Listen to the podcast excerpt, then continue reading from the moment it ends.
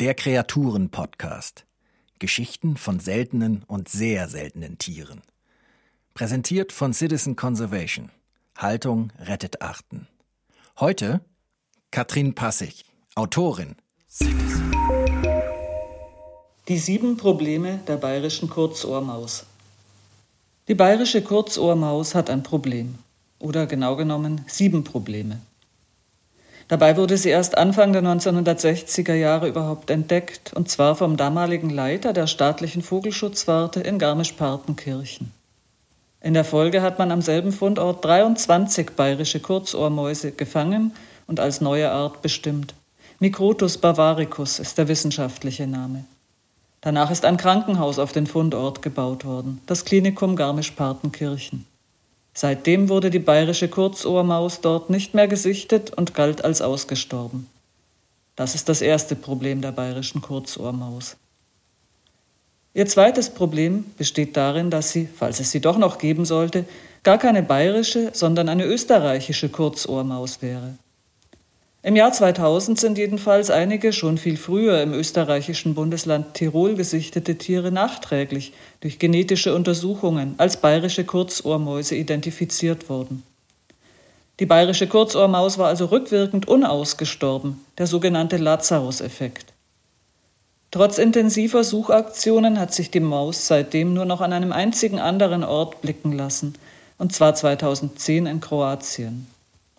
Vielleicht wäre sie also weder eine bayerische noch eine österreichische, sondern eine kroatische Kurzohrmaus, was ja ehrlich gesagt auch viel besser klingt wegen der Alliteration.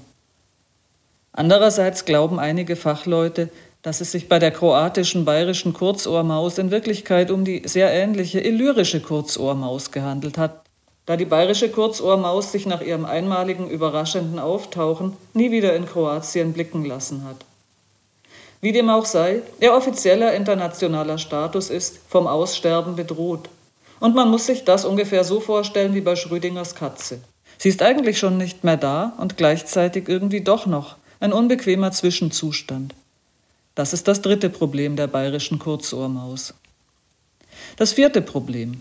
Angenommen, nach dem Hören dieses Beitrags legt Ihre Katze Ihnen als Geschenk eine tote bayerische Kurzohrmaus vor die Füße.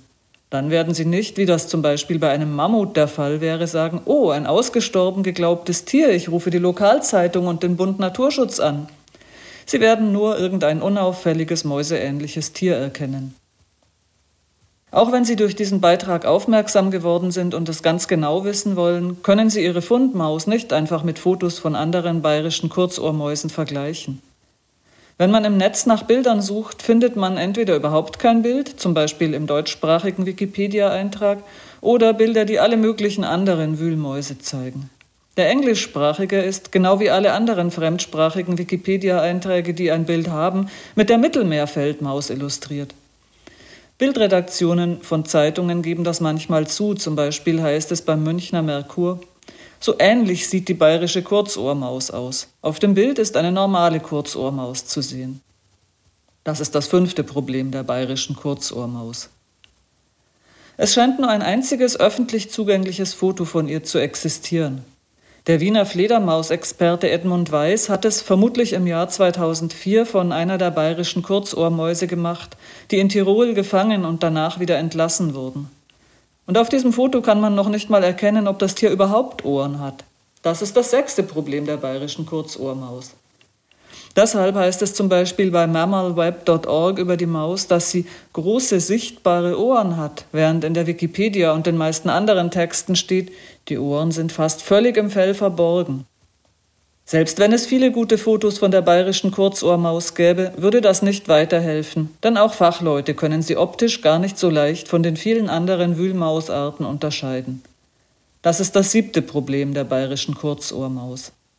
Nur durch genetische Untersuchungen lässt sich sicher feststellen, dass man nicht eine von den vielen Doppelgänger-Wühlmäusen vor sich hat. Diese leichte Verwechselbarkeit kommt daher, dass die bayerische Kurzohrmaus erst vor ganz kurzer Zeit, nämlich vor rund 10.000 Jahren, durch eine Eiszeit von ihrer nahen Verwandtschaft getrennt wurde.